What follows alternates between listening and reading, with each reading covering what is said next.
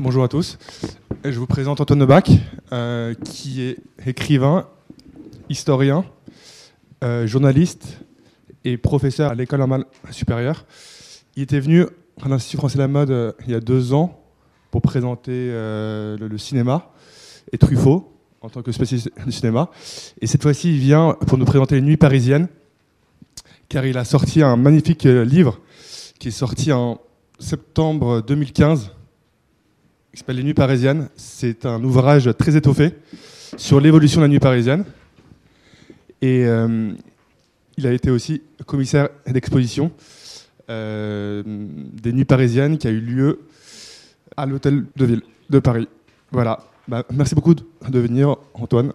Oui, merci, bonjour. Je vais peut-être euh, faire circuler le livre, puisqu'on en a deux exemplaires. Au début du livre, euh, je, signale tout de suite que, je suis, ce n'est pas le livre d'un témoin, euh, puisque je, suis assez peu sorti euh, la nuit. dans, ma jeunesse ou encore aujourd'hui. Je, dis d'ailleurs que la nuit est pour moi consacrée à quelque chose qui est non pas euh, plus important ou moins important, hein, c'est plutôt le travail. Moi, je, suis un octambule, mais un octambule euh, qui, euh, qui lit et qui travaille la nuit. Euh, donc, euh, euh, voilà, c'est vrai que euh, c'est donc pas un livre de témoins, euh, ce n'est pas non plus un, un livre qui serait euh, une sorte de, chronique euh, de la nuit ou de guide euh, pratique de la nuit. Ce sont des choses qui ont, euh, énormément existé et qui existent encore euh, dans l'histoire euh, de Paris. Euh, ces textes sur la nuit qui sont de l'ordre de d'une forme d'écriture de la nuit très particulière qui est le, le récit, euh, le récit des nuits. Euh, c'est quelque chose qui, qui se met en place très tôt, euh, dès la fin du XVIIIe siècle. Euh, J'y reviendrai avec la- l'invention, la, création de, de ce phénomène hein, qui est la, nuit euh, à Paris, Euh, la fête à Paris, la fête nocturne euh, parisienne. De même, très tôt aussi, dès la fin du XVIIIe siècle aussi, se met en place cette littérature paranocturne qui que sont les guides, hein, les guides de la nuit, les, les meilleures adresses, euh, les, euh, tout, cette, euh, voilà, ce qui, comme ça, va nourrir en quelque sorte ces différentes générations de, noctambules. Alors moi, je, je me suis nourri de ça en fait, plus que des, des nuits elles-mêmes. J'ai, en tant qu'historien, ce, ce discours m'intéressait parce que il reconstituait justement un, quelque chose qui est euh, à la fois une des caractéristiques de Paris et qui, euh, et qui euh, donc euh, a une histoire. Euh, c'est euh, ce, ce phénomène de, de la nuit. C'est, je, je voulais montrer à la fois dans le livre et dans l'exposition hein, qui vient de se finir. Fait, euh, j'aurais aimé vous accueillir euh, dans l'exposition. Ça aurait été, voilà, on a, on a essayé, mais il y avait des problèmes de, calendrier. L'expo vient de finir il y a, il y a 10 jours à, à l'hôtel de ville. Et, euh, ce qui est euh, le, le- le- but de cette exposition, qui est, qui est comme le livre, une exposition d'histoire, euh, qui avait d'ailleurs été organisée par le comité d'histoire de la ville de Paris, c'est de dire que euh, Paris a une histoire et, au, centre, ou en tout cas un des éléments forts de l'histoire parisienne, ce sont euh, ces nuits, c'est-à-dire ce que moi j'appelle une euh, civilisation nocturne qui s'est euh, mis en place très tôt, hein, dès, dès le milieu du XVIIIe siècle, et qui, avec des fortunes diverses, évidemment, hein, et des grandes périodes et des euh, moins grandes périodes, tout ça s'organise plutôt aussi dans le, souvenir qu'on peut en, avoir, euh, le récit qu'on peut en faire, les représentations euh, de la nuit. hein. C'est un élément de, l'histoire de Paris qui, continue encore aujourd'hui. Vous êtes euh, plutôt bien placé pour le savoir, puisque je crois qu'il y a un lieu nocturne, le Vanderlust, qui est juste ici, euh, qui fait partie de, de, de, cet euh, ensemble architectural. Donc voilà. Ça, c'était quelque chose qui n'existait pas. C'est-à-dire que les nuits avaient leurs chroniqueurs mondains. Il y a même une grande tradition comme ça de la chronique mondaine depuis Louis-Sébastien Mercier, Rétif de la Bretonne, jusqu'à des, chroniqueurs mondains d'aujourd'hui, comme euh, il y a quelque temps euh, Pacadis, euh, aujourd'hui des gens comme Frédéric Becbédé ou Frédéric Tadei, ou, il y a toute une sorte de, voilà, de, tradition, une tradition littéraire hein, de, la, chronique de la, nuit, mais les nuits n'avaient pas d'histoire. Et c'est ça qui me semblait important à, confectionner en quelque sorte. Hein. C'est euh, une histoire de ces nuits, euh, à la fois parce que c'est intéressant, il y a cette idée euh, qu'on on ne peut comprendre le jour que par la nuit, on ne peut comprendre une ville qu'à travers son, son, histoire et son identité euh, nocturne. Euh, c'est comme une sorte de, revers de l'histoire, si on veut. Hein. Euh, ça me semble tout à fait suggestif et important de, aussi qu'un historien aille chercher, fouiller un peu de, ce, de ce côté-là. Et puis aussi, disons, tout simplement, vous savez qu'une des grandes tendances de, de l'histoire depuis les années 70, c'est de donner, d'offrir une histoire à ceux qui n'en ont pas. Et euh, voilà, on a fait euh, comme ça l'histoire de, des anonymes, euh, l'histoire, c'est pas des, minorités, l'histoire de la des fous, l'histoire. eh bien, voilà, moi je crois qu'il y avait un, intérêt aussi à donner une histoire à, aux noctambules, une histoire à ceux qui n'en avaient pas. bon bah à la fois parce que voilà là aussi c'est intéressant d'établir des, des, lignées, de, de, de, montrer que par exemple, les, gens qui, euh, dans les années, euh, euh, fin des années 70, début des années 80, fréquentaient ce lieu qui a été un grand lieu de la nuit, qui est le, Palace, s'inscrivaient dans une histoire, hein, reprenaient un lieu même qui avait une histoire, qui se fondait sur plus d'un siècle d'histoire, et puis reprenaient des attitudes et reprenaient des des comportements, euh, des logiques euh, qui étaient celles euh, que, qui, qui, là aussi s'inscrivaient dans, dans, une tradition, par exemple du, du romantisme noctambule, toute une série comme ça de, de, de, de, filiations hein, qui, qui pouvaient mieux expliquer pourquoi est-ce que ce, ce, lieu a été un, un grand moment de l'histoire de Paris, et puis tout simplement pour redonner une sorte de de, je dirais presque de fierté hein, à quelque chose qui euh, est généralement considéré avec une certaine condescendance euh, ou alors qui, est, rangé dans un coin, c'est-à-dire le coin voilà euh, du euh, du, du, Paris by Night, hein, euh, alors qui, qui, peut être très important pour beaucoup de gens à certains moments de leur vie. Euh, par exemple, voilà,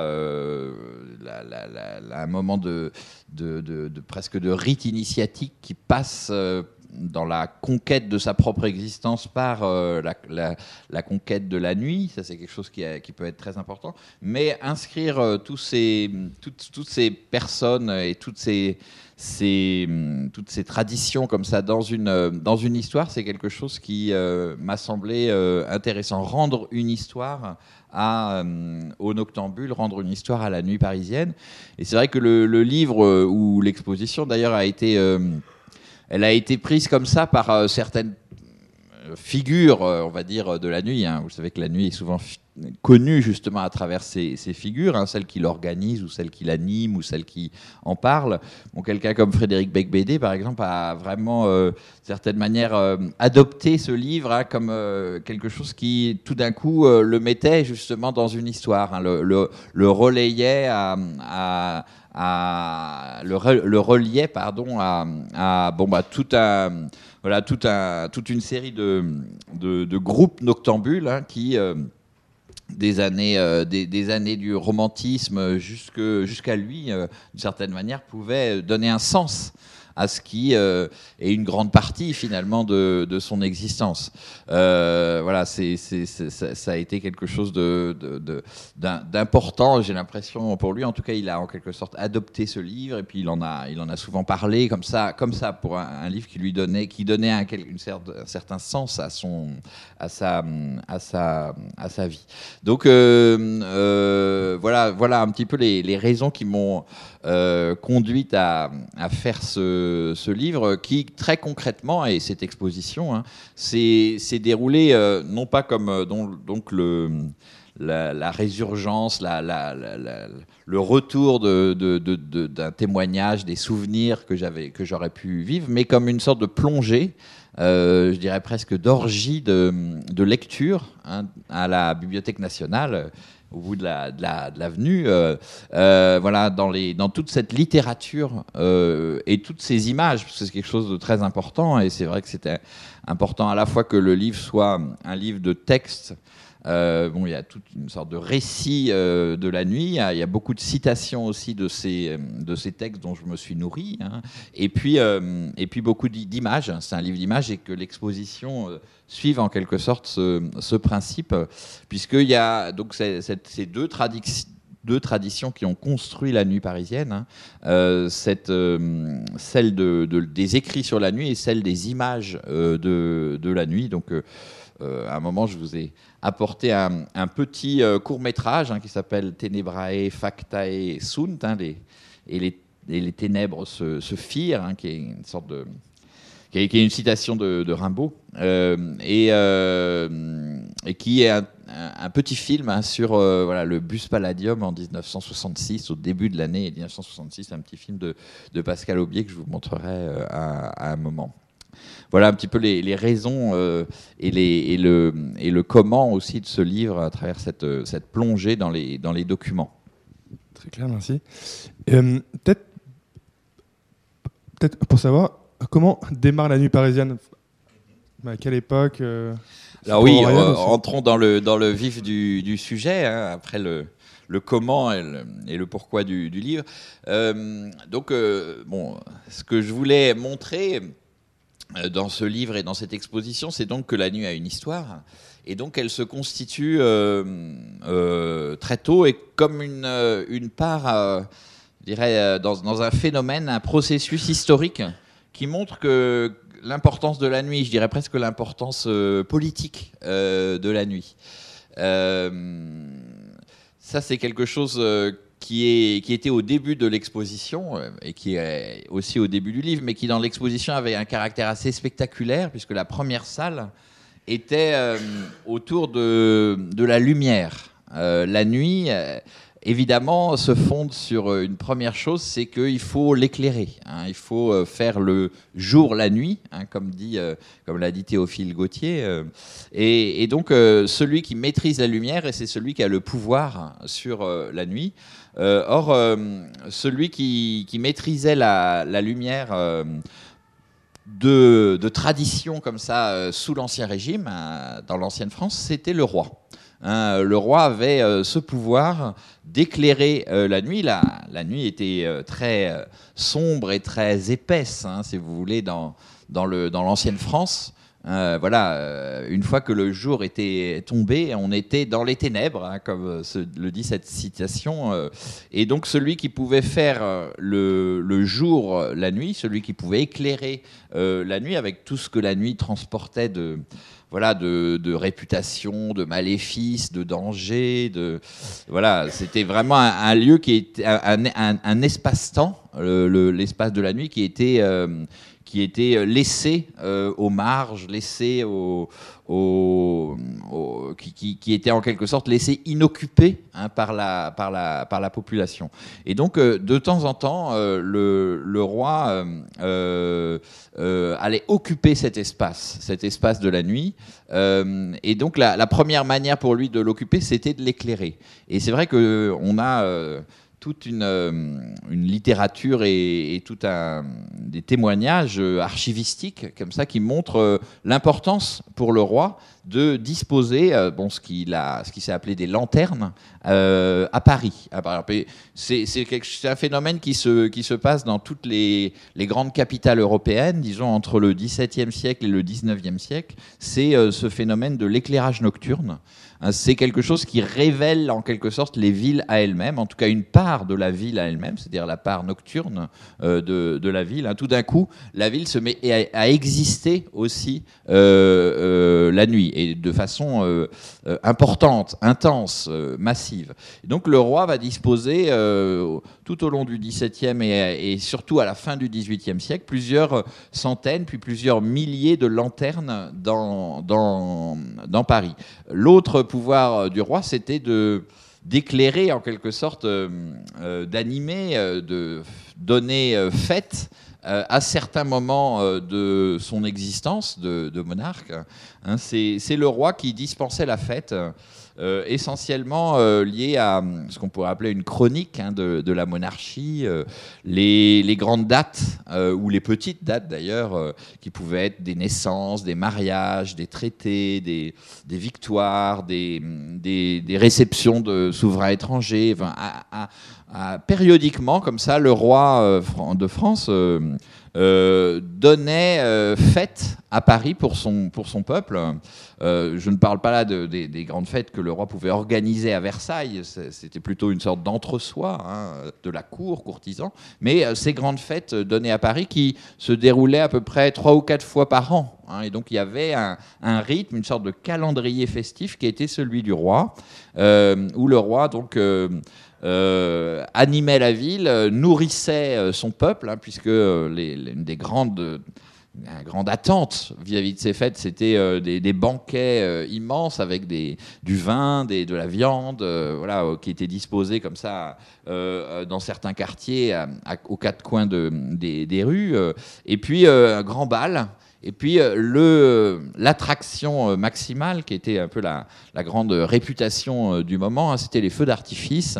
Le roi faisait organiser, avait une sorte d'équipe hein, qui était souvent des, des, spécialistes italiens, les Ruggieri, la, grande famille des Ruggieri, qui venaient faire tirer des feux d'artifice euh, au nom du roi pour amuser, pour divertir le peuple de, de Paris. Donc ça, c'est cette, euh, disons le, la, situation première des, des fêtes parisiennes, hein, euh, ces fêtes royales. Donc vous voyez, ça, ça a un enjeu politique, c'est-à-dire que évidemment, ce que le roi et ce que les, participants, les spectateurs, les, dizaines de milliers de spectateurs et de participants de ces fêtes célèbres, c'est le roi lui-même. Hein. C'est la gloire du roi, la majesté, le pouvoir du roi à travers l'éclairage et à travers euh, la fête qui est donnée. Et la nuit, en fait, elle commence au sens moderne du terme, hein, quand, euh, d'une certaine façon, le roi euh, perd ce pouvoir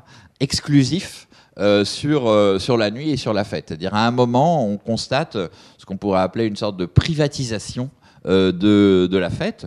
Alors il y avait déjà, euh, évidemment, euh, c'est depuis longtemps, certains grands seigneurs pouvaient donner des fêtes particulières dans leur, dans leur château, mais à un moment, cet espace de la fête à Paris, hein, cet espace, disons, nocturne parisien, il va être en quelque sorte accaparé ou il va être récupéré euh, par, euh, des, par, euh, par des particuliers qui vont se spécialiser dans cette animation nocturne.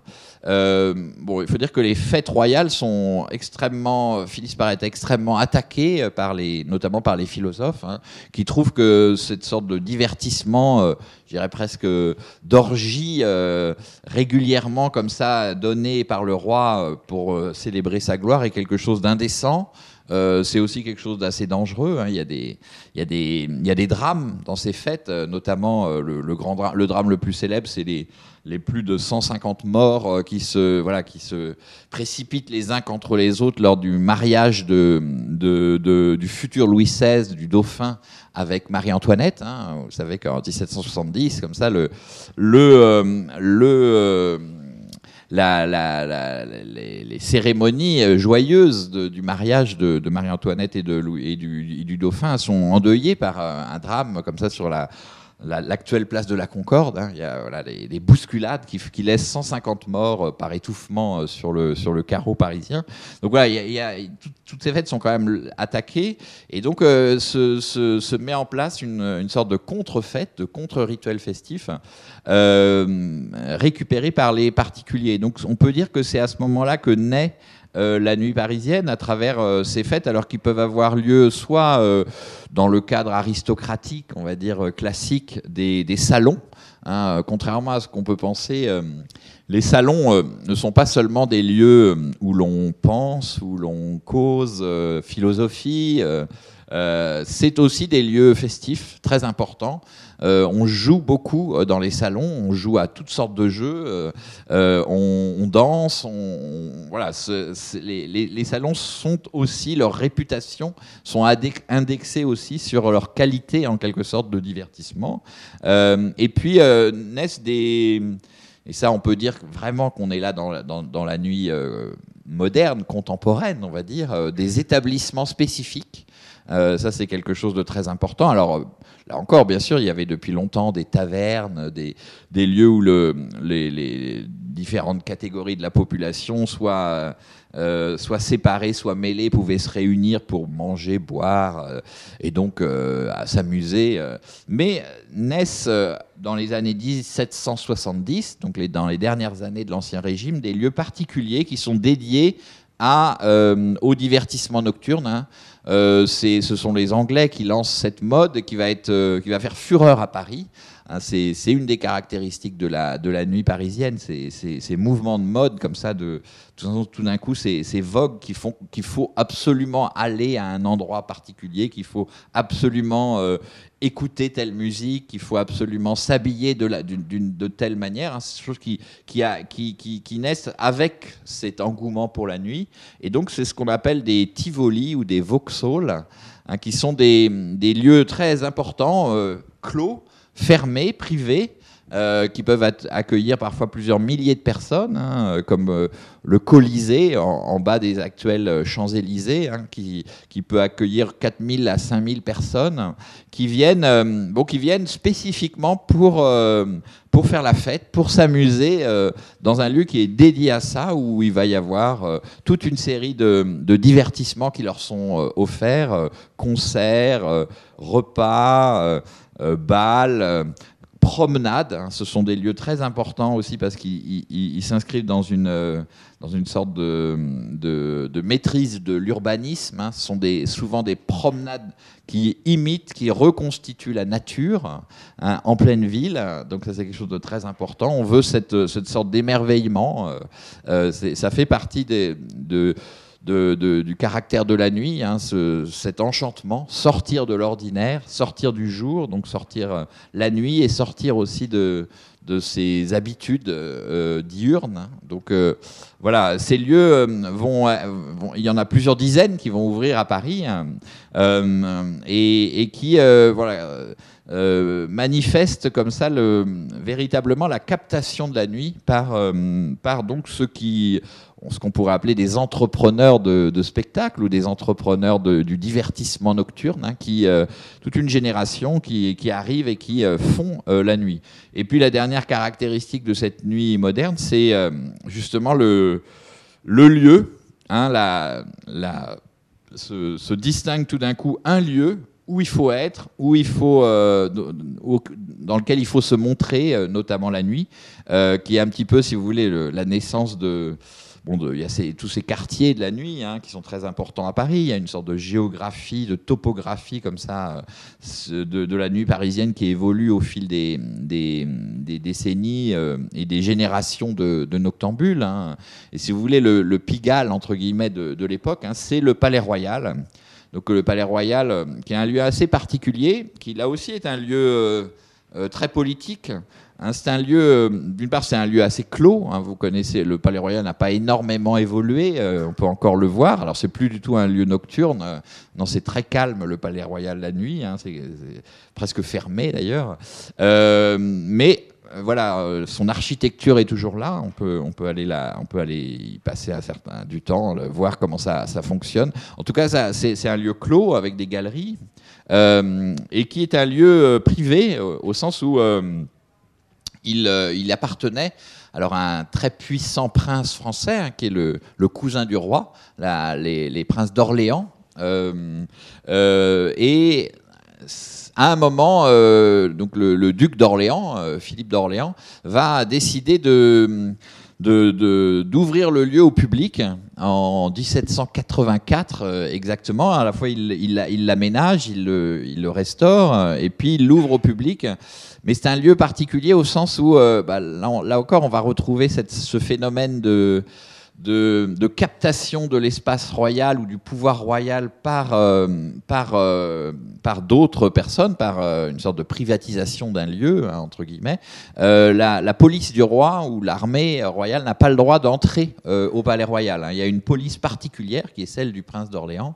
Et donc ça, ça, établit dans cet espace une sorte de liberté très... c'est un espace qui, d'une certaine manière, flotte un petit peu dans dans un, dans un Paris qui est très surveillé, très corseté par, euh, par le lieutenant de police du roi et ses, et ses, et ses sbires et sa police. Hein. Il y a un espace comme ça de préserver un peu de liberté où, euh, où bah, il se passe quelque chose. Et donc c'est là où vont euh, à la fois venir en foule des aussi bien le jour que la nuit, hein, d'ailleurs, mais enfin la nuit il y a une activité très très intense. Bon bah des badauds, des, promeneurs, des des voilà beaucoup de, d'éléments de, curiosité autour de ce lieu nouveau qui ouvre.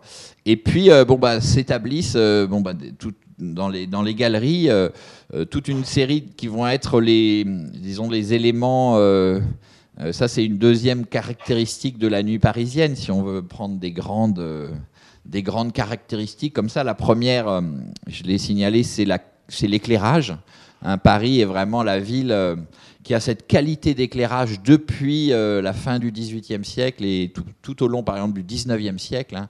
On parle d'ailleurs de ville-lumière. Hein. La ville-lumière, c'est la ville qui a cet éclairage particulier.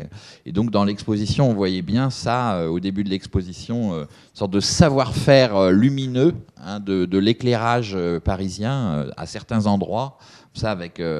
des, voilà, une, une, qualité très très blanche hein, de l'éclairage parisien. C'est quelque chose qui a toujours fait la réputation de Paris. Puis la, deuxième caractéristique, c'est celle qu'on retrouve au Palais Royal. Donc c'est la concentration de, du divertissement, c'est-à-dire la, la concentration dans des espaces souvent assez réduits. Hein, c'est aussi la, caractéristique urbaine de Paris. Hein. Les choses sont quand même assez, assez proches, assez réduites. Alors ça, ça peut circuler de quartier en quartier, mais c'est quand même assez concentré et eh ben de, de, ce qui fait la qualité, entre guillemets, et la réputation hein, de, de l'amusement parisien, du divertissement nocturne parisien. Donc euh, au Palais Royal, vous allez trouver euh, réunis comme ça les tripots, Hein, donc euh, toutes les, il y a une sorte de folie du jeu euh, à l'époque, hein, tous les jeux de, cartes, mais aussi les, jeux de société, les jeux de, voilà, les, les, jeux d'argent. Euh, il y a vraiment plusieurs dizaines comme ça de tripots qui s'établissent dans les galeries, autour des galeries du, Palais Royal. Deuxième élément très important et qui sera comme ça sur sur, euh, sur, sur plus d'un siècle, une des caractéristiques de la nuit parisienne, c'est la prostitution. Hein, c'est quelque chose de, de, de, qui est au cœur du système nocturne parisien et qui est, pensé comme tel. Et, donc, euh, voilà, il y a une, exploitation, disons, de, du, du, féminin par la nuit, hein, à travers la prostitution. Et la prostitution à Paris euh, sera toujours. C'est vraiment quelque chose de c'est là encore une sorte de, continuité entre guillemets dans, la nuit parisienne. Hein. Toujours, la prostitution à Paris a toujours été massive. Alors jusque euh, jusqu'aux lois, euh, disons, de l'après-guerre, hein, qui vont euh, notamment fermer les maisons closes, hein, ce qu'on appelle les maisons closes, en 1946, hein, la fermeture des maisons closes. Les maisons closes ont toujours été un élément important de, la, de, la, de, la, nuit parisienne. Et donc, on estime qu'il y a à Paris plusieurs centaines de milliers de prostituées. Hein, à, chaque, à chaque époque, jusque dans les années, jusque dans les années d'après-guerre. Cela culminant euh, dans les années 1900, qui, sont un peu les années, euh, disons, euh, de l'apogée, ce que moi j'appelle les années de la nuit absolue. Hein. On estime qu'il y a entre 250 000 et 300 000 prostituées à Paris. Donc c'est quelque chose de.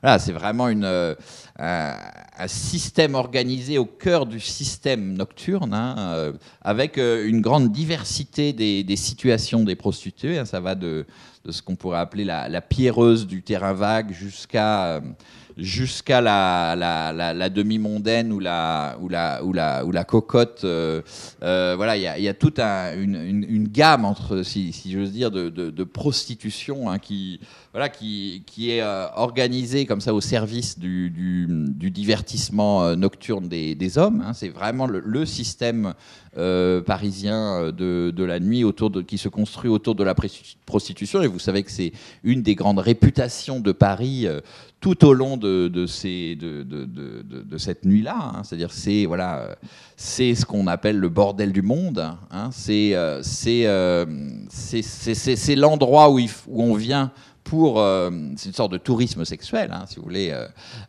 Paris est vraiment connu pour, pour cela, les petites femmes de Paris. Et donc, voilà, la prostitution s'établit au Palais Royal. Et puis, ce qui est aussi très très important, c'est euh, la, présence de, ce qu'on pourrait appeler d'établissements nocturnes spécifiques. Alors euh, bon, on n'appelle pas ça encore des discothèques, hein, mais il y a euh, tout autour du Palais Royal, c'est là où sont les cafés, les grands cafés parisiens, c'est là où naissent les restaurants. Hein, le restaurant parisien naît dans les années 1780-1800 euh, autour du Palais Royal, hein, les premiers restaurants euh, parisiens.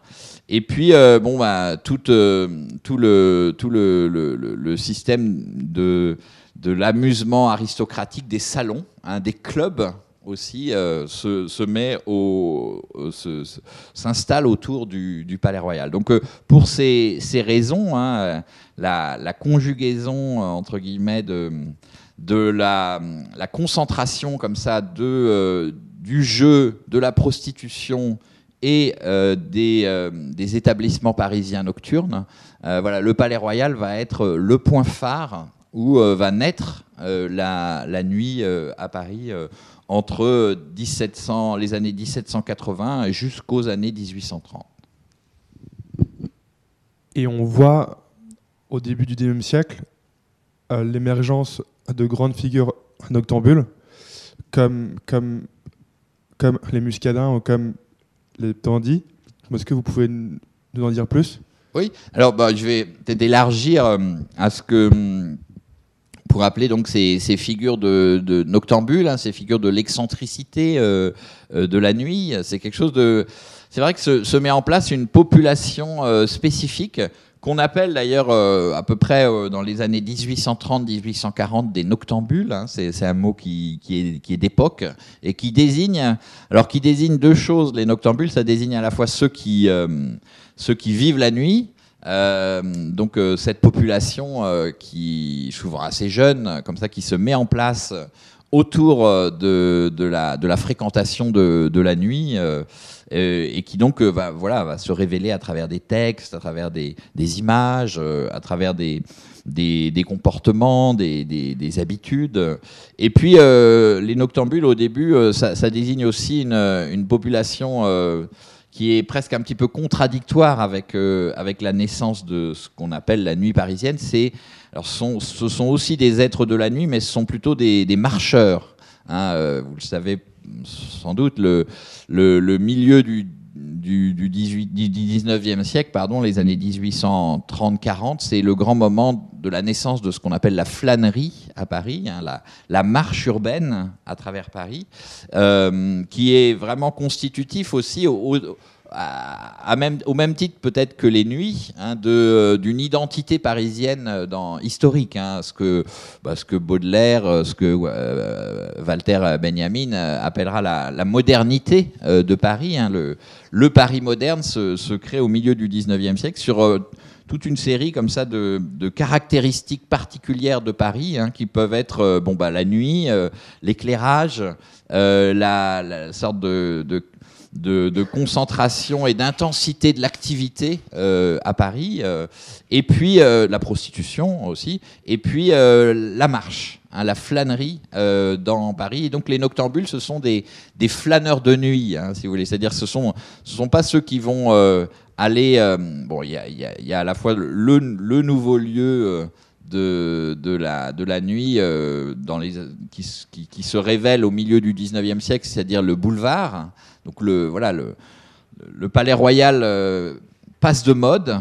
Un nouveau lieu euh, s'impose euh, au cœur des nuits parisiennes et de, l'urbanité de, Paris, hein, c'est le boulevard ou les boulevards. C'est cette très large euh, promenade, c'est une promenade, d'où l'importance de la marche. Hein, une promenade qui va du de, disons, de, de, de, la Bastille, si vous voulez, jusqu'à la Madeleine. Hein, et c'est cet espace qui va à son tour dans les années 1830, 40 euh, jusqu'en 1900 à peu près euh, concentrer euh, là encore les, éléments de la nuit, c'est-à-dire les éléments que j'ai dit précédemment pour le Palais Royal. Hein. Il y a une sorte de, translation comme ça de tous ces éléments vers les, boulevards. Donc ces, boulevards sont des lieux de, de, promenade et donc ces marcheurs sont à la fois des marcheurs de boulevards et, en même temps aussi ils s'affranchissent des boulevards pour aller euh, marcher dans, Paris, euh, notamment la nuit, euh, et dans des et dans des les noctambules sont, sont un peu des explorateurs de, de la nuit euh, parisienne par la marche, et donc ils vont aller dans des endroits qui sont peu éclairés, qui échappent justement à ce qu'on appelle la nuit parisienne. Donc c'est pour ça que les noctambules sont à la fois ceux qui font la nuit et ceux qui échappent à la nuit, ceux qui font la nuit quand ils sont des fêtards, si vous voulez, et ceux qui échappent à la nuit quand ils sont des des, marcheurs. Et donc euh, cette population noctambule, c'est vrai qu'elle est, c'est, une population qui se, qui naît à la fin du XVIIIe siècle et qui va être euh, assez constante. Alors euh, avec des caractéristiques qui peuvent changer. Hein. C'est aussi une population qui est extrêmement sensible, une petite population, hein. c'est quelques, quelques dizaines, quelques centaines, voire maximum quelques milliers de personnes, hein, ce, mouvement noctambule de la jeunesse noctambule. Euh, donc euh, cette, cette population est très sensible au, bah, aux modes, aux, aux, vogues d'un temps, à, à l'ère du temps, hein, si vous voulez. Donc c'est elle qui va souvent euh, dicter euh, la mode, et c'est vrai que elle naît euh, autour d'une forme d'excentricité assumée, qui est une excentricité à la fois euh, dans l'apparence, euh, dans la, mais aussi dans la pensée, dans la politique, hein, autour de, autour de, figures qui seront euh, donc d'abord les, muscadins, les, les, les, incroyables et les merveilleuses. Hein. Donc, vous avez sûrement vu des gravures de, ces de mode, de ces, de, ces, de ces personnes, de sorte de, construction comme ça d'une identité vestimentaire très particulière. Hein, euh, qui, qui, est une, qui, est une, identité, par excusez-moi, très politique, hein, qui, qui euh, quand, on, quand, on, voit les gravures des, des muscadins, puis euh, d'ailleurs des romantiques, hein, des jeunes dandys romantiques, il y a une sorte de réaction à, à ce qu'on pourrait appeler le, le, le, le, peuple, la, plèbe, euh, ce qu'ils appelleraient la plèbe, c'est-à-dire, euh, voilà, il s'agit de se distinguer, euh, notamment pour les incroyables et les, et les muscadins, de se distinguer des sans-culottes. Euh, de la Révolution, c'est-à-dire euh, voilà, euh, porter sur soi toute une série de distinctions, aussi bien dans la manière dont on s'habille que de la manière dont on parle. Il y a quelque chose de très, une sorte de, de retrouvaille avec l'élitisme aristocratique, avec une forme de voilà de d'extravagance et de et d'excès hein, dans la dans la manière de, de se de se montrer, de se, de s'habiller, de se, de se projeter par la, par la parole. et donc qui, font du, du muscadin un être qui est à la fois un être de la nuit, mais aussi un être politique. Hein. Et donc il y a, y a, toute une tradition, alors qui, qui, va basculer d'ailleurs de, de, droite à gauche hein, sur l'échiquier politique, de, cette, de ces noctambules qui, qui, peuvent relier comme ça, ce que je disais tout à l'heure, jusqu'à aujourd'hui. Yeah. Euh, bon bah chaque génération a créé sa propre identité, euh, euh, à la fois par, par la manière dont, dont elle apparaît et la, manière dont elle, dont elle s'exprime. Hein. donc voilà, les muscadins, puis ensuite les dandys romantiques. Je, pense qu'il y a, y a toute une les noctambules, hein, ceux, qu'on a appelés les, noctambules au milieu et à la, et à la fin du, du 19e siècle. Et puis ensuite cette tradition va être reprise euh, par, euh, disons, les, premiers à reprendre un petit peu la, tradition en la faisant basculer euh, d'ailleurs de droite à gauche. Hein. Ce sont les surréalistes, voilà, dans les, dans, les, dans les brasseries et les, lieux comme ça de, Montparnasse dans les années 10-20. Hein.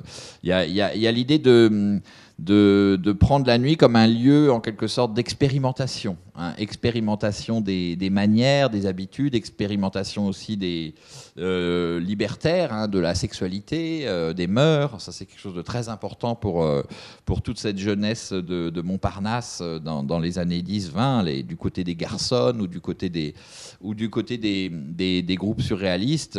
Et puis ensuite, bon, bah, voilà, les, les azous hein, vont un peu reprendre cette cette excentricité nocturne euh, jusqu'au euh, bah, après euh, toute une série de de déclinaison comme ça de cette jeunesse noctambule qui passe par euh, les yéyés, tous les mouvements des années 60 jusqu'au punk et, et, aboutissant à des figures excentriques de la nuit comme le sont par exemple Alain Pacadis dans les années, au début des années 80, voilà, qui sont à la fois des chroniqueurs et en même temps des gens qui qui lance euh, des lieux, qui lance des modes. Euh.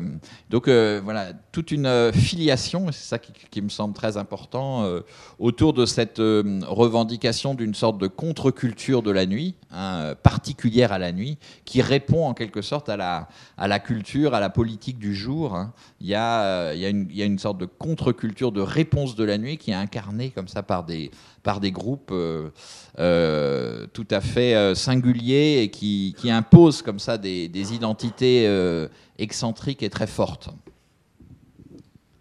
Et je crois que vous avez parlé de nuit absolue. Alors oui. En 1900. je vais peut-être finir là-dessus avant de vous montrer le, le, film qui qui illustrera un autre moment de la nuit. Hein. C'est une des caractéristiques de la nuit parisienne. Elle a comme ça ses, elle a ses moments, ces moments forts euh, qu'on peut identifier euh, de façon très, hum, très forte, euh, très suggestive bon, bah, à travers cette population noctambule, à travers aussi son, la manière dont elle s'écrit, la manière dont elle se montre, à travers ses images, à travers sa, production d'images. Hein. Chaque moment a, a, produit ses images. Et c'est vrai que le le, moment euh, le plus fort, euh, en tout cas euh, où il y a l'intensité noctambule la plus, la plus saisissante, hein, c'est le moment 1900, ce que moi j'appelle la nuit absolue, parce que c'est le seul moment, on peut dire, de l'histoire de, de, de Paris où, où la ville se reconstruit autour d'un système nocturne.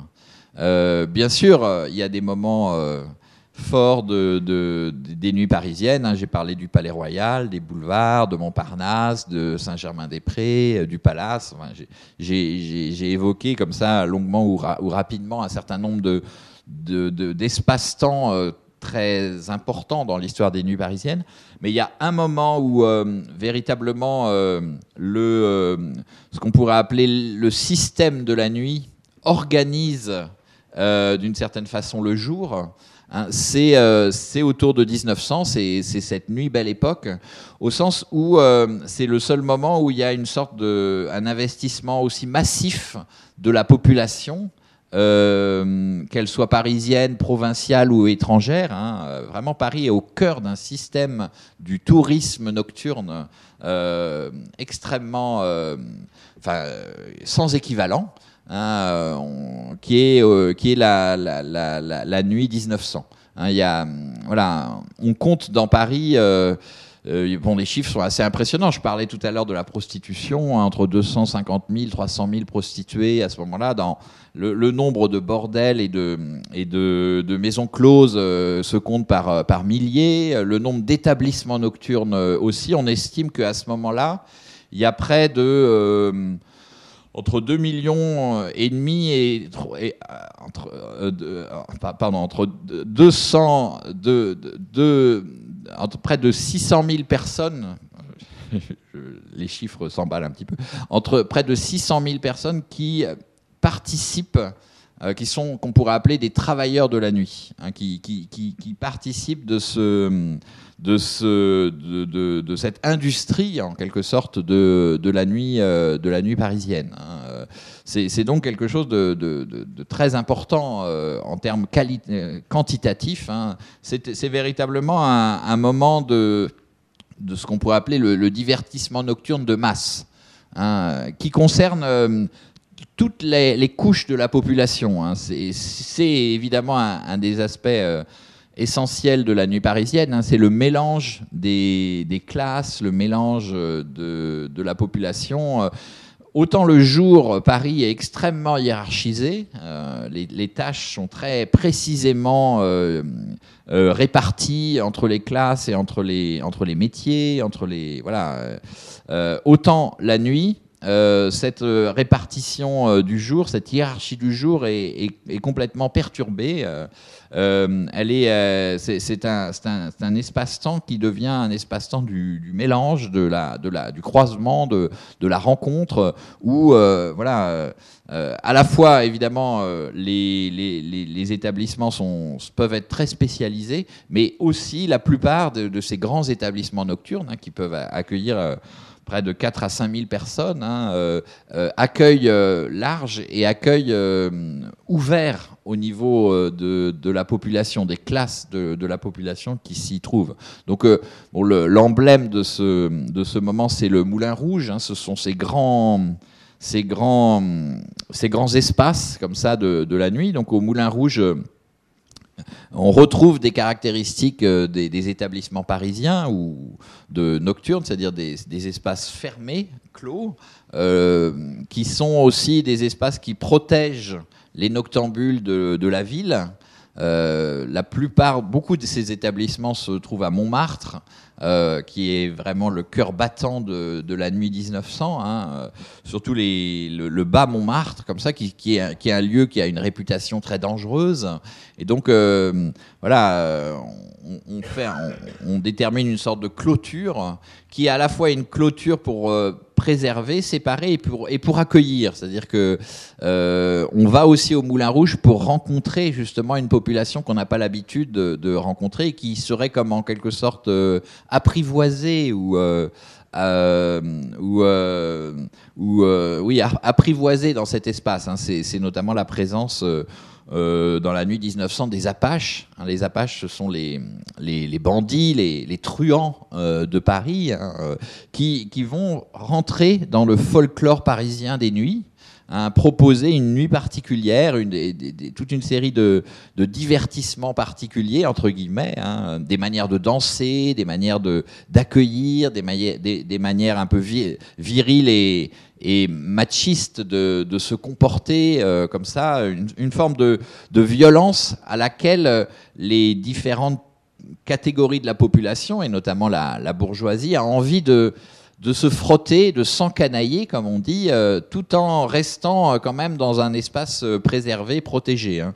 C'est ce qu'on appelle les, les tournées des grands-ducs, où voilà, des groupes de touristes euh, des, groupes de touristes bourgeois, euh, français ou étrangers ou provinciaux, sont menés par un guide dans tous ces établissements, que ce soit des, grands établissements comme le Moulin Rouge ou des bouges, des, voilà, des, cafés, des, balles populaires euh, fréquentés par les Apaches, pour, voilà, pour, se, pour s'encanailler, pour se frotter, pour se pour euh, comprendre comment, euh, qu'est-ce que c'est que, Paris, hein, quelle, est l'identité euh, festive de, Paris. Donc voilà, l'ennemi, le, l'autre. Hein, par excellence, qui est, l'Apache, le truand, il est intégré finalement au folklore, au folklore nocturne parisien par ce système. Donc voilà, ce système fonctionne sur ces, essentiellement sur ces, ces, grands établissements nocturnes qui, là encore, proposent toute, euh, toute, une, euh, toute une série de divertissements, hein, que ce soit euh, le, le concert, le café-concert avec les, les, grandes vedettes de la chanson de l'époque, évidemment le bal et le cancan, hein, le cancan étant un peu le l'acmé, le, le, le, nec plus ultra comme ça de, de la de la de la de l'excitation la de, de, du divertissement parisien euh, et donc, euh, voilà, cette nuit absolue, elle, est, euh, elle, se caractérise, elle se caractérise par, par cela. Hein. C'est vraiment le moment le plus massif, en quelque sorte, de la, et le plus concentré du, du divertissement nocturne, nocturne parisien. Alors, pourrait énumérer comme ça les, les, les, figures de la nuit de ce moment-là, les, les, lieux de, de, de, ce divertissement. Hein, et se compte vraiment par, par dizaines, par centaines. Il n'y a, a, jamais eu autant de, de, de, voilà, de, de, personnes qui se sont euh, amusées dans, le, dans, dans, la, dans la nuit parisienne que autour de, de 1900 que de la belle époque. Donc euh, c'est vrai que et le livre et l'exposition avaient en quelque sorte leur centre de gravité euh, autour de, ce Paris, euh, de ce Paris 1900. Euh, bah, ça peut durer autant de temps que vous voulez. Je, vais la, lancer. Donc c'est pour peut-être illustrer un, autre lieu de la nuit parisienne, en tout cas un autre système qui se met en place dans l'après-guerre, l'après-seconde guerre mondiale. C'est ce qu'on appelle la discothèque. La discothèque est une invention parisienne. Euh, elle, euh, donc le principe d'une discothèque, c'est de remplacer euh, ce qui autrefois mettait l'animation musicale, c'est-à-dire l'orchestre, par les disques, hein, par voilà les, platines de, de actionné par ce qui s'appelle longtemps un disquaire, ce qui s'appellera depuis les années 80 euh, un DJ, hein, un, un jockey. Euh, et donc euh, les, discothèques naissent à Paris. Bon, pour des raisons économiques essentiellement, hein. on est dans un moment un peu pauvre et donc avoir un orchestre ça coûte cher, c'est compliqué et donc se, met en place à la fin des années 40 juste après le dernier grand moment de, du, concert parisien, du concert dansé parisien, qui sont les, caves de, Saint-Germain-des-Prés, avec les orchestres de jazz euh, célèbres à l'époque, hein, qui font danser la, jeunesse, se, euh, voilà, se met en place ce système des, discothèques euh, avec bon, un certain nombre de caractéristiques hein, que vous allez retrouver ici. Alors, bon, ici, c'est une discothèque un petit peu particulière, c'est le Bus Palladium, donc qui, qui, ouvre euh, en 1965. Euh, avec cette population euh, très jeune, alors ça c'est une des caractéristiques de la nuit euh, des, années, des années 50 et 60, c'est une sorte de rajeunissement de la population, une spécialisation de la population. Hein. Dans, dans le Paris 1900 dont je parlais à l'instant, il y avait toutes les classes sociales et tous les âges étaient représentés. Hein. Voilà, c'était un, un, moment un peu universel de la nuit. Euh, à partir des années 50, euh, euh, c'est vrai qu'il y a une forme de, spécialisation de la nuit qui, devient une nuit essentiellement dédiée à la jeunesse. Hein, donc une captation de la nuit par, la jeunesse. Et, donc là, on est dans, un lieu qui, qui est assez emblématique de cela, c'est le Bus Palladium, donc qui naît en 1965. Euh, et euh, qui vers euh, vers la, la, rue Place Blanche à peu près, hein, avec une, une population qui est très jeune donc, et complètement sous, sous influence de la musique et des, et des danses qui sont importées d'Angleterre. Euh, donc là, c'est le, le, Jerk, euh, le groupe que vous allez euh, entendre. Donc c'est les Ingo. Et, et, donc il y a, bon moi ce que j'aime dans ce, ce, ce, petit film donc d'un cinéaste assez peu connu qui s'appelle Pascal Aubier.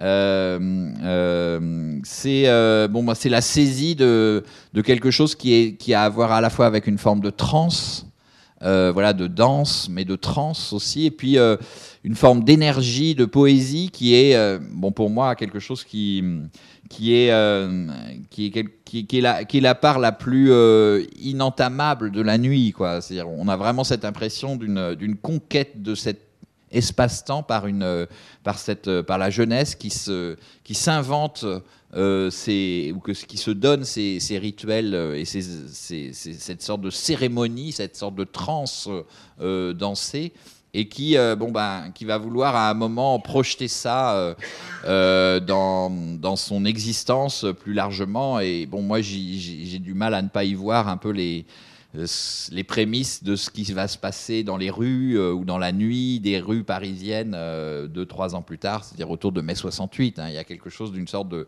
revendication comme ça, impérieuse de la, de la vie à travers, à travers la transe, à travers la danse, qui est, qui est très, très belle hein, finalement. Alors.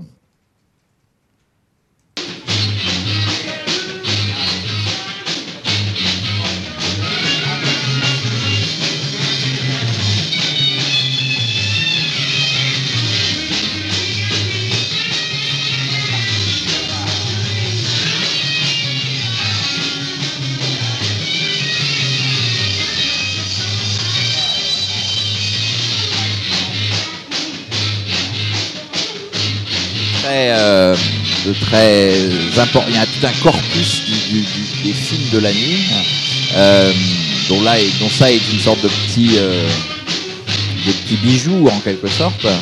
mais c'est la même chose dans les images, hein, dans, les, dans, les, dans les lithographies. Alors là, il y a un moment très beau, justement, cette forme, ça peut être de couper le son euh, donc, euh, ou de mettre un autre son. Hein, vous allez entendre du, euh, de, ralentir. voilà, il y a toute une série de, une sorte de, travail expérimental comme ça sur la forme qu'on va retrouver dans les dans les lithographies de, Toulouse-Lautrec ou de voilà les, affiches de, de Chéret. À chaque fois, on se pose la question comment rendre compte de, de ce, de, de, ce qu'est, de, cette identité de la nuit.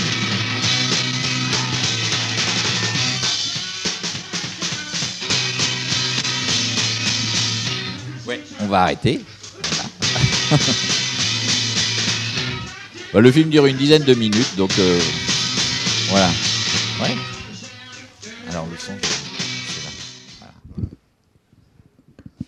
S'il y a des questions.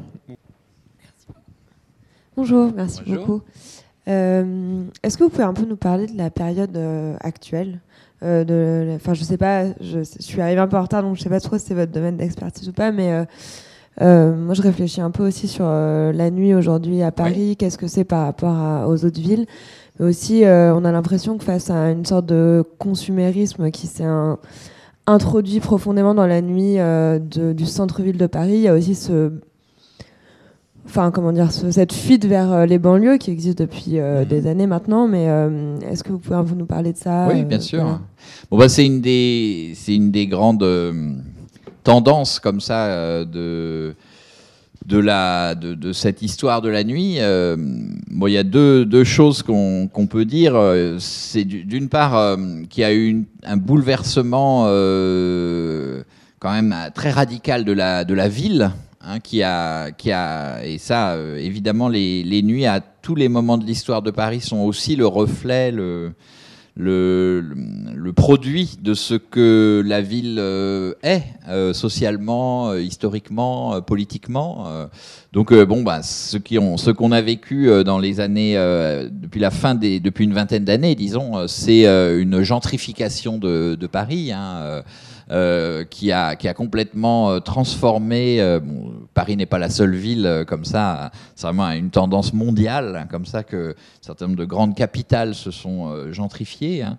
Et donc, ça, a des conséquences directes sur la nuit parisienne. C'est à la fois euh, euh, des conséquences, disons, de d'une forme de stimulation de la nuit avec euh, avec l'arrivée d'un certain nombre de lieux nocturnes qui, qui n'existaient pas auparavant, disons la conquête, ce qu'on peut appeler la conquête de l'Est parisien par, euh, par la nuit euh, autour d'Oberkampf. Euh, voilà, la, nuit s'est déplacée hein, dans, les quartiers qui, qui, ont été les plus sensibles justement à la, à la gentrification, au changement de la population parisienne.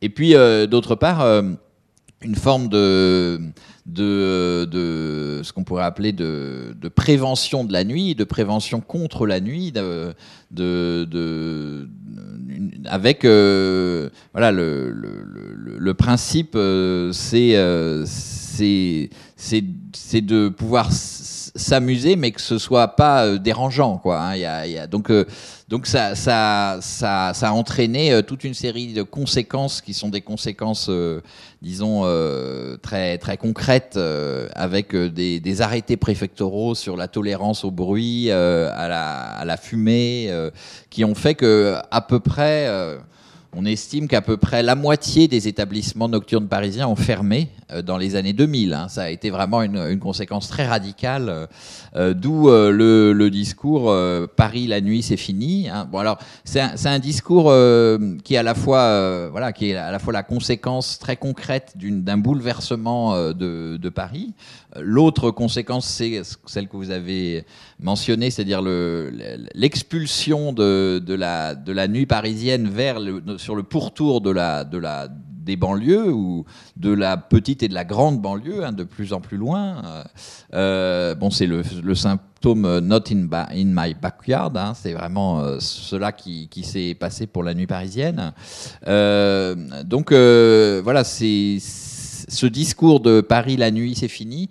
C'est à la fois un discours qui est le reflet donc très concret, très matériel d'un bouleversement de la ville, et en même temps euh, aussi un, une sorte de, de, discours typiquement parisien. Euh, je crois que ce, ce discours Paris, euh, enfin la nuit c'est fini, c'est quelque chose que j'ai lu euh, à, à, de multiples reprises dans ces textes dont je parlais et qui commence dès la fin du XVIIIe siècle.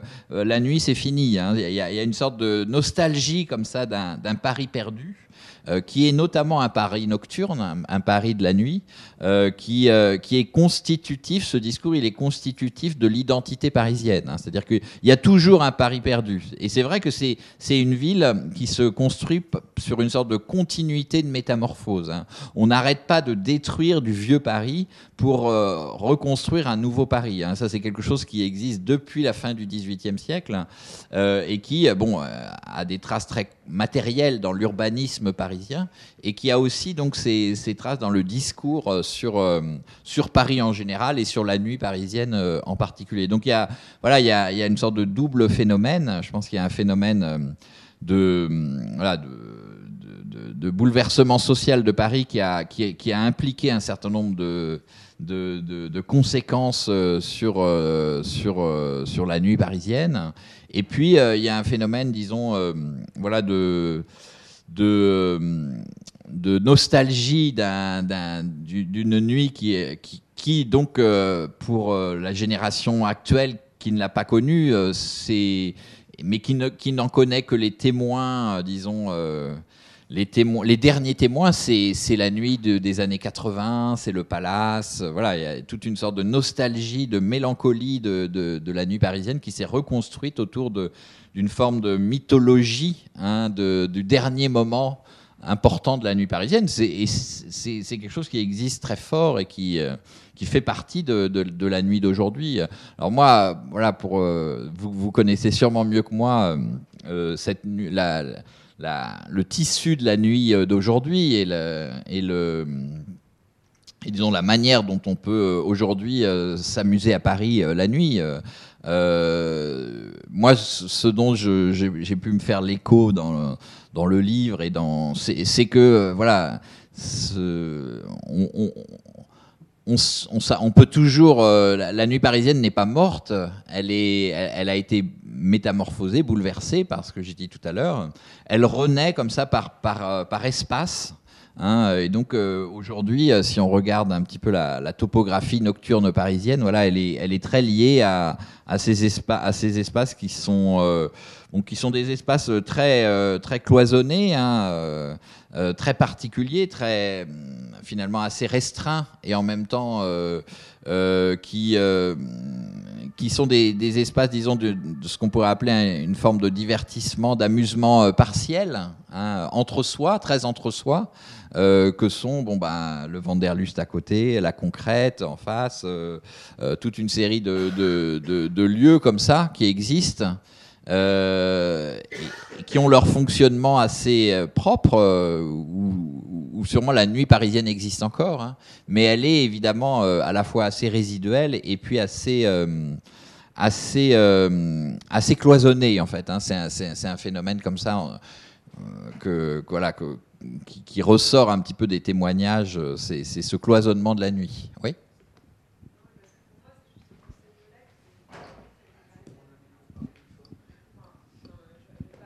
Non, non, mais. Euh, hein, mais euh, non, mais pour moi, c'est un peu ce genre de lieu qui détruit justement la nuit parisienne dans le sens. Euh, c'est du consumérisme pur, quoi. On va là-bas, on, voilà, on fait la queue pour entrer, on fait la queue pour être accepté à l'intérieur. Bon, ça, ça existait déjà.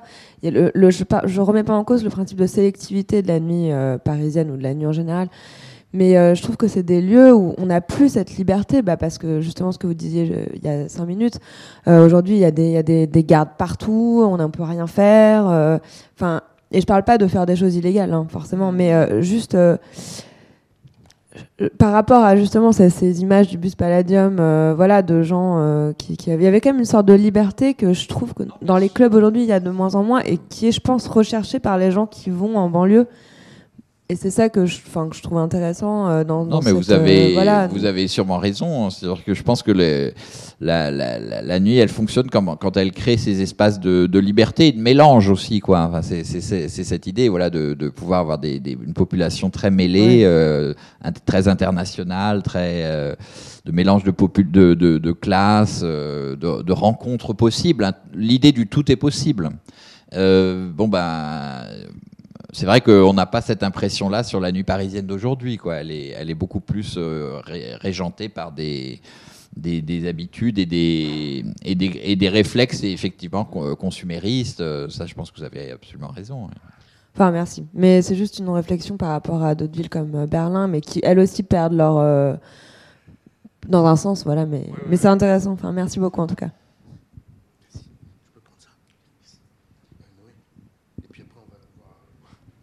Merci pour votre intervention. Euh, je voulais, euh, en fait, on a beaucoup parlé d'hommes dans ces nuits, on a beaucoup parlé de groupes d'hommes, de, choses comme ça. Est-ce que vous avez des, groupes de femmes, des, des, noms de femmes qui ont fait la nuit aussi parisienne? Et euh, le deuxième petit point que je voulais aborder, c'est les souterrains. Alors je sais pas si c'est un, un thème qui revient, si les mhm. catacombes ça a été parce que moi je sais qu'il y a encore des choses qui se font, euh, ça se faisait je pense avant aussi un petit peu. Euh, voilà, est-ce que euh, ils ont ils ont une place ces deux choses là Oui oui, alors bien sûr. J'ai parlé des, des, hommes, oui, il y a des, des, femmes aussi. Non, non, il y a, y a des figures de la nuit qui sont des.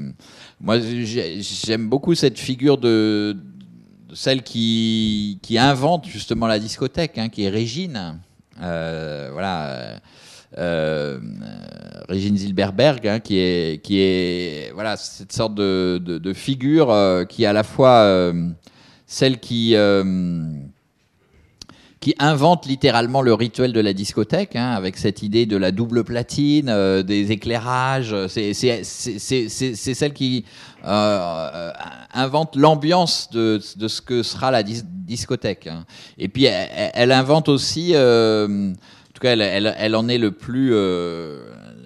La, plus, la, meilleure représentante, l'ambiance aussi de, cette sorte de d'entre-soi d'une sorte de, de, sélection du, de, ce qu'est une discothèque. C'est-à-dire une discothèque, c'est effectivement un lieu très généralement assez petit hein, par rapport aux grands établissements comme, comme le Moulin Rouge, par exemple.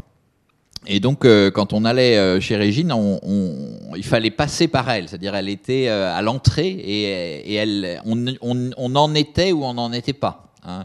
Et ce qui est intéressant, c'est que le en être n'est pas forcément indexé sur la, la célébrité, la richesse. La... C'est c'est une sorte de charisme particulier à la nuit, c'est-à-dire et là on retrouve quelque chose du tout est possible. C'est-à-dire si on si on arrive devant devant chez Régine. Évidemment, euh, on aura plus de chances d'entrer si on est célèbre et si on est riche, hein, ça c'est sûr. Mais en même temps, euh, il y, a aussi euh, cette idée que on peut avoir un, pouvoir particulier de la nuit dans la manière dont on parle, dans la manière dont on est, dans, dans la manière dont on danse, dans, sa, dans son dans son rayonnement euh, personnel comme ça qui fait que euh, ben, chez Régine ou euh, au Palace, de, on pouvait trouver aussi bien des, des, gens très riches, des gens très excentriques, des gens, des loulous comme des, des marlous, des sortes d'héritages comme ça des Apaches. tout, tout était, il y avait un tout est possible quoi. Et donc Régine, elle était c'est une figure qui a, qui a beaucoup euh, veillé à, cela. C'est-à-dire qu'à la fois, c'était quelque chose de très sélectif et en même temps aussi cette idée d'une euh, forme d'élitisme euh, d'élitisme qui, qui faisait un petit peu qui rendait possible la rencontre. Donc voilà, Régine a, été une figure importante de la nuit. Et, donc, d'ailleurs, dans l'exposition, toute la partie sur les discothèques se, construisait autour d'une sorte de fétiche comme ça de, Régine qui était sa robe. Hein, on avait la, une des robes de Régine avec une, rose comme ça sur la poitrine. voilà. L'exposition aussi s'est fondée sur ces, fétiches de la nuit, hein, comme ça. Beaucoup. Merci. Je ne sais pas si vous aviez vu l'expo euh, sur euh, l'année 1900 à Paris, euh, au Petit Palais, il y a 3 ou 4 ans. Vous vous souvenez de cette expo? Et j'y pensais en vous entendant parler des 300 000 prostituées de, de l'époque. Il y avait une salle dans cette expo qui était consacrée à ce sujet. Et au milieu de la salle, il y avait un objet d'art euh, revendiqué comme tel par l'ébéniste de la rue du Faubourg Saint-Antoine qui, qui existe toujours. Et cet objet, c'était le, le, fauteuil de plaisir de Édouard VII, roi d'Angleterre, fils de la reine Victoria. Je vous le mettrai sur la page Facebook, c'est assez, assez, stupéfiant. Et, ça, et, en fait, ce, ce, personnage euh, de tout premier plan de l'aristocratie européenne avait sa chambre attitrée au Chabanais, qui était le, le bordel de luxe de, de, de Paris. Et c'était tout à fait stupéfiant de, voir ça. Et puis, autre chose, c'est une, phrase de, Roland Barthes euh, que, que, de laquelle on vient de parler avec Thérèse. On parlait de ce sujet-là. Et euh, c'est tiré de Au Palace ce soir, un texte de Roland Barthes qui dit Le Palace rassemble dans un lieu original des plaisirs normalement dispersés, celui du théâtre. Et Guy Cuevas, qui est venu ici, nous, rappelait que le Palace, c'était avant tout un théâtre et pas une boîte de nuit. Du théâtre comme édifice amoureusement préservé, l'exploration de sensations visuelles neuves, dues à des techniques nouvelles, la joie de la danse, le charme des rencontres possibles.